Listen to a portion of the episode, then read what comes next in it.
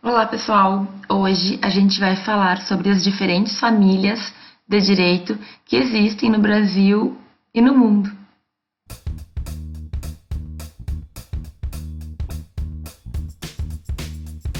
Na verdade, eu decidi fazer esse vídeo especialmente porque as pessoas em geral, quando estão em outros países, ficam bastante confusas sobre de que forma o direito pode ser aplicado, de que forma as coisas podem acontecer. E também muito porque quando a gente fica olhando aqueles vídeos, aqueles filmes e séries dos Estados Unidos, ah, a gente tende a trazer muito para o nosso dia a dia, sendo que são sistemas muito diferentes e por causa disso a gente não consegue aplicar o que a gente vê na TV para aquilo que a gente vê na nossa prática. Então, eu quero falar um pouquinho para vocês sobre estas famílias de direito. O que, são famílias de direito? São maneiras como o direito vai se estruturar em diferentes lugares, certo? Então, normalmente, a gente vai falar de duas grandes famílias, que é a família da Common e da Civil Law. Cada uma delas tem as suas peculiaridades, mas, no entanto, existem outras famílias de direito também que normalmente não são faladas, certo? Como é o caso de famílias de direito muçulmano, como é o caso de, do, do direito oriental, que é diferente do nosso direito, tanto do comum como do civil law. No entanto, a gente não costuma ver esses outros direitos, essas outras famílias com frequência. Hoje, então, vou falar um pouquinho sobre o Common e o Civil Law, essas famílias que são, sim, bastante presentes no nosso cotidiano e por que, que elas são tão diferentes.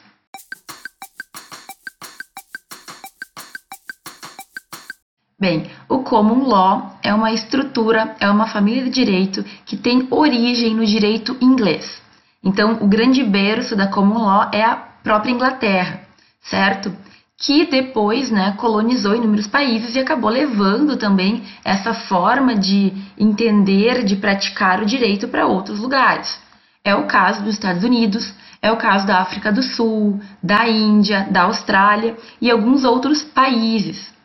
É claro que a gente tem que ter em mente que cada um desses países vai ter algumas alterações, vai ter algumas modificações que talvez não correspondam efetivamente àquele direito aplicado na Inglaterra certo? Mas, de forma geral, é uma maneira muito similar. É uma ideia de que é o costume e o precedente judicial que vai basear então as decisões judiciais dentro daqueles países. O que significa dizer então que o costume é muito importante na common law? Significa dizer que lá, naqueles países onde se aplica então essa família, esse tipo de direito, é muito importante é, ter-se atenção àquilo em que a sociedade, a forma como a sociedade vem entendendo e aplicando aquele direito. O que, que, seria o precedente judicial? É basicamente a ideia de que existe uma jurisprudência, existem decisões anteriores sobre diversos casos que devem ser respeitadas, que devem ser então analisadas pelo juiz na hora que ele for julgar um caso novo. Atenção! Muitas pessoas confundem o fato da common law basear-se em jurisprudência e costumes, certo? Para pensar, para imaginar que as leis escritas não existem. Isso é mentira. A common law sim vai ter lei escrita. Por exemplo, a Constituição dos Estados Unidos, que é muito referenciada por vários direitos que ela traz, certo? Mas a lei escrita aqui, ela tem um papel secundário. Então, é óbvio que a lei tem que ser respeitada. Com certeza, tudo que está escrito vale tanto quanto vale em qualquer outro tipo de família do direito. No entanto, o juiz, na hora de julgar, ele tem que pensar primeiro no que já vem sendo julgado, nos precedentes judiciais, naquilo que a sociedade construiu e que ele tem, então, uma certa obrigação de respeitar. É por isso que quando a gente está olhando Law and Order ou The Good Wife, ou qualquer outro seriado de TV norte-americana, eles sempre vão puxar um caso fulano versus ciclano do Texas, ou tal fulano versus não sei quem de não sei qual estado, da Filadélfia, certo? Por quê? Porque é com base nesses casos que o juiz vai tomar a decisão do caso que agora está em aberto lá em cima da mesa dele. Então, resumindo, a common law ela tem muito mais uma base naquela ideia do fio do bigode, certo? Em que nós teremos uma construção feita pela sociedade e pelo poder judiciário que vai ser seguida.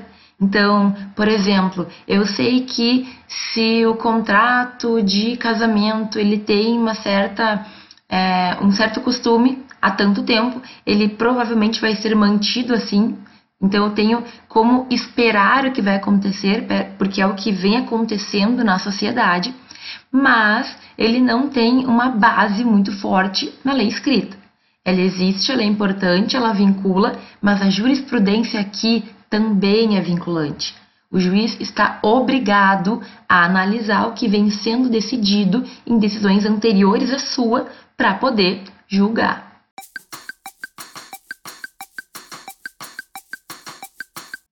Gente fala de civil law, no entanto, é um pouquinho diferente. Por quê? Porque aqui essa ideia do fio do bigode ela foi questionada. Como assim eu vou dar o poder ao juiz para ele decidir de acordo com os casos, sem vincular ele efetivamente a nenhuma lei? E se ele escolher outros casos? E se ele não respeitar os costumes? Certo? De certa forma, a civil law ela é um pouco desconfiada, digamos assim.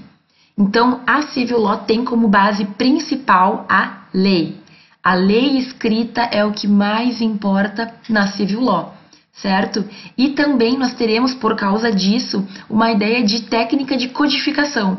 Ou seja, nós temos leis para muitas coisas, para praticamente tudo, porque vai ser essa lei que vai nos vincular. A origem desse sistema da civil law é romano-germânica, então muito baseado nos romanos antigos, certo? Que vão então utilizar a lei escrita para dar uma certa segurança. No Brasil, a gente é muito mais, eu entendo, civil law do que common law, embora existam autores que classifiquem o Brasil como civil law, muitos já vêm fazendo uma certa distinção, porque nós temos muito da civil law, mas também temos alguns detalhes, algumas uh, coisinhas que remetem a common law. E aí o que mais? Nós temos aqui na civil law a ideia de que sim, existe a jurisprudência, certo? Existem precedentes judiciais que o juiz pode utilizar, só que ele não é obrigado a utilizar. A civil law pura é uma família de direito em que existem decisões anteriores, certo? Como qualquer outra família de direito, mas o juiz ele não está obrigado a respeitar esse tipo de decisão. Normalmente, na civil law, nós teremos a ideia de que a jurisprudência não vincula. Significa dizer, o juiz lá do Amapá pode julgar de acordo com o seu entendimento um caso e o juiz do Rio Grande do Sul pode julgar um caso muito similar de uma forma diferente. Só que aqui no Brasil nós temos um termo que se chama súmula vinculante, é, que são basicamente interpretações dos tribunais. Então, nós temos súmulas do STJ, do STF, que é basicamente um verbete, uma frase lá que condensa o entendimento da jurisprudência, né, daqueles tribunais. E a súmula vinculante, ela nada mais é que uma súmula que obriga o juiz a seguir aquela compreensão. É por esse motivo que muita gente diz que o Brasil não é um sistema de civil law puro. Por quê? Porque se fosse um sistema de civil law, efetivamente, não haveria nenhuma obrigação, nenhuma vinculação do juiz a qualquer tipo de decisão judicial. Então, aqui no Brasil, nós temos uma civil law que tem alguns é, detalhes, que tem algumas, é, algumas questões que são muito mais parecidas com a common law do que efetivamente com a civil law. Só para deixar bem claro, existem súmulas de diversos tribunais, tanto tribunais de justiça do Brasil como tribunais do trabalho, enfim, tribunais federais só que a súmula vinculante é aquela que efetivamente obriga o magistrado, a administração pública em geral, a aplicarem aquele entendimento. Ela somente é feita pelo STF e para ela ser criada passa por todo um procedimento especial. As súmulas, em geral, elas não obrigam o magistrado, o juiz, certo? Ele pode aplicar um entendimento diferente se ele entender que o caso pediu um entendimento diferente. Agora, a súmula vinculante é muito especial, ela é feita de uma maneira diferenciada, uma maneira que dificulta então a sua criação, somente é feita pelo STF e ela sim vincula.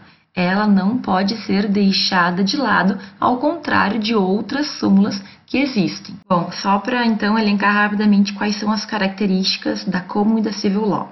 A Common Law vai ter base em costumes e precedentes judiciais, vai ter uma jurisprudência vinculante, tem uma origem inglesa, então a origem se baseia no direito inglês, e por fim tem leis escritas, certo? Mas ela não é tão importante como o uso dos precedentes e dos costumes.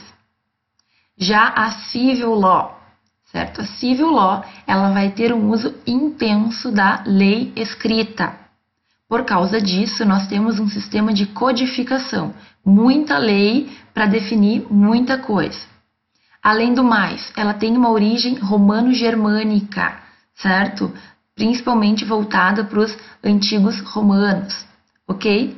E por fim, a jurisprudência aqui na civil law não é vinculante. A princípio, o juiz pode julgar de acordo com o seu entendimento. Bom, pessoal, esse foi mais um vídeo sobre algumas noções iniciais de direito. Se tu gostou ou quer deixar algum comentário, fica à vontade. Aperta aí no botãozinho para se inscrever no meu canal e receber notificação quando eu postar um novo vídeo. E aproveita e me segue no Instagram, que lá de vez em quando também posto algumas coisas. Certo? Até o próximo vídeo!